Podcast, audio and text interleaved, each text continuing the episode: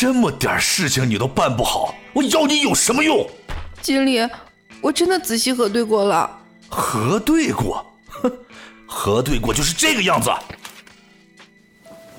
这怎么会这样啊？我的报表不是这个样子的。不是这个样子，那是什么样子啊？难不成这报表还能自己变成这个样吗？我真的核对过好几遍了，我不可能搞错的。你知不知道这个报表有多重要啊？你知不知道你让公司遭受了多大的损失？一定是有人动过，一定是我。行了行了行了，我不想听你解释，你给我滚！现在，立刻，马上！对不起。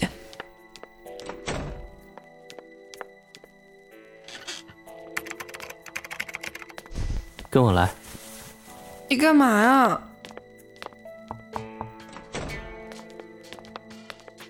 看看这个。程修，你什么意思？你先看，看了你就知道了。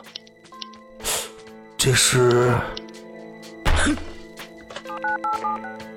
叫于伟给我进来。好了，没事，我们走吧。余威因为送花的乌龙事件在大家面前出了丑后，对我就一直没有什么好脸色。其实我真的很无辜，不光是我，全办公室的人不都想差了吗？可谁也没有想到，就因为这么一点小事儿，余威居然会报复我。他改了领导让我核对好的报表，让公司遭受了很大的损失。就在我准备收拾东西走人的时候，程修出现了。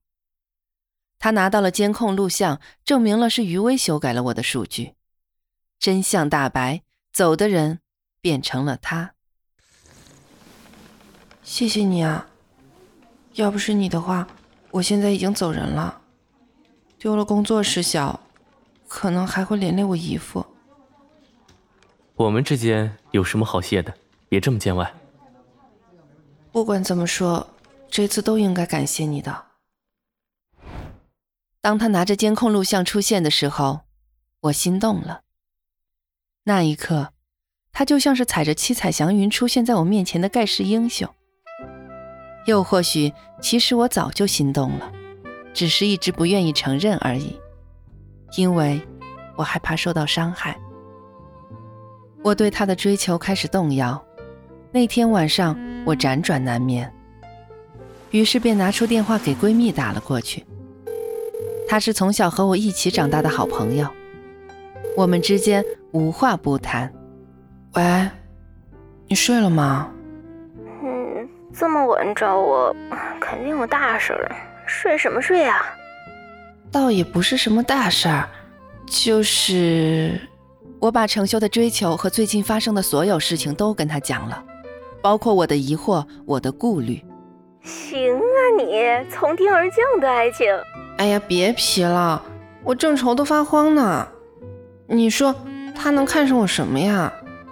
这事儿我自己都想不通。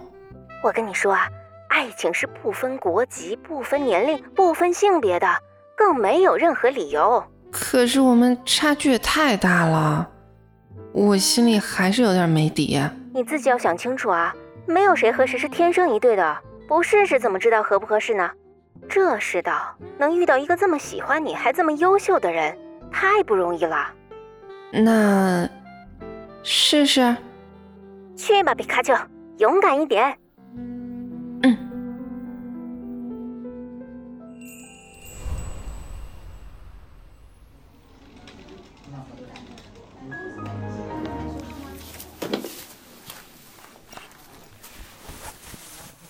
程兄。昨天多亏你了，我请你吃个饭吧。哦，那可真是求之不得呀。